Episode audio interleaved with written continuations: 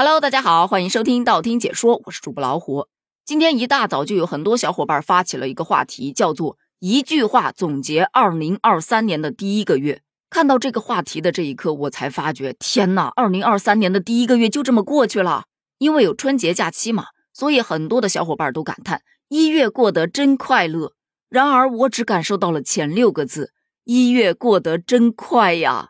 我这感叹还没发出来呢，就听到有小伙伴在说：“我的青春真的结束了。”原来这是在一月三十一日，胡歌突然官宣他当爸爸了。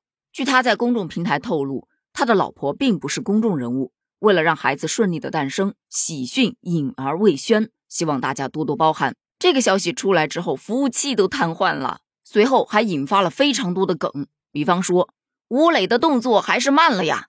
这个梗来源于胡歌曾经参加一场活动，当时何老师调侃说：“胡歌呀，该不会吴磊结婚的时候你还在当伴郎吧？”现在很显然还是胡歌动作快了一点儿。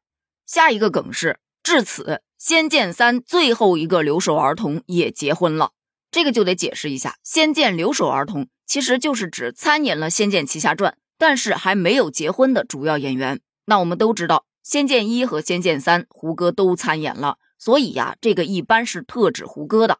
现在胡歌也已经结婚生子了，所以大家才会感叹《仙剑三》的最后一个留守儿童也结婚了，是谁的青春结束了？但也有表示不着急啊，《仙剑一》还有留守儿童在呢，那就是彭于晏。于是就有了一个新梗，叫做“压力给到彭于晏”。这个梗来源于曾经的一则采访。有记者就问胡歌：“你身边的人都陆陆续续结婚了，你着急吗？”胡歌表示：“我不着急呀，彭于晏还没结婚呢。”随后就有记者拿这一段话去问彭于晏，彭于晏就表示：“他不急，那我也不急了。”所以网友就开始呼吁彭于晏呐：“你可以开始急一急了。”笑死！下次再问彭于晏，可能他会说：“吴磊都还没结婚呢，我急什么？”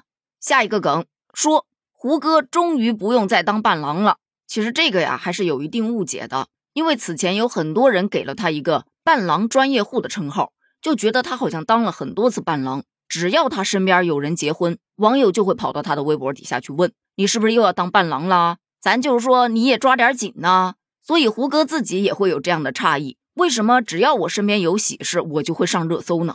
好嘛，今天终于是通过自己的喜事登上的热搜。而说回到当伴郎这件事儿。其实你到网上去查一查，就会发现他似乎只给袁弘当过伴郎，但可能那一次当伴郎的经历太过于轰动了，所以给大家造成了这样的误解，好像他总在当伴郎一样。其实啊，他真的是闷声干大事儿，不声不响的就生了个女儿。人家的人生是一步一步走，他这是两级跳啊，一步到位，一下子就甩了彭于晏、吴磊他们一大截呀。咱就是说，惊不惊喜，意不意外？但说句实在话。胡歌今年都四十了，也该结婚生子了。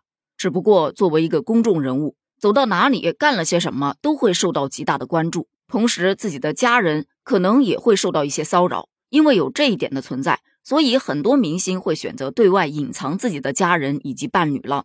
但选择隐婚也不仅仅是这一个原因，有一部分明星选择隐婚，主要是因为他们害怕掉粉。因为你发现没有，只要明星结婚，无论是男星还是女星。都会大量的掉粉丝和关注度，那为了能够保持自己的商业价值，自然而然也会选择隐婚了。而你们发现没有，每一次有明星官宣自己结婚生子，就会有媒体把他之前的情史全都扒拉出来。除此之外，还有跟他组过 CP 的，以及他曾经参演的电视剧啊，包括电影啊，也差不多会出来蹭一波热度。所以，当大家听到这一期节目的时候，我想这相关的新闻应该已经铺天盖地了。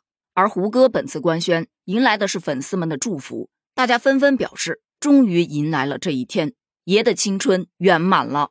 好了，咱们今天的话题就聊到这儿了。你是在哪部电视剧当中认识胡歌的呢？欢迎在评论区留言哦，一起探讨一下。拜拜。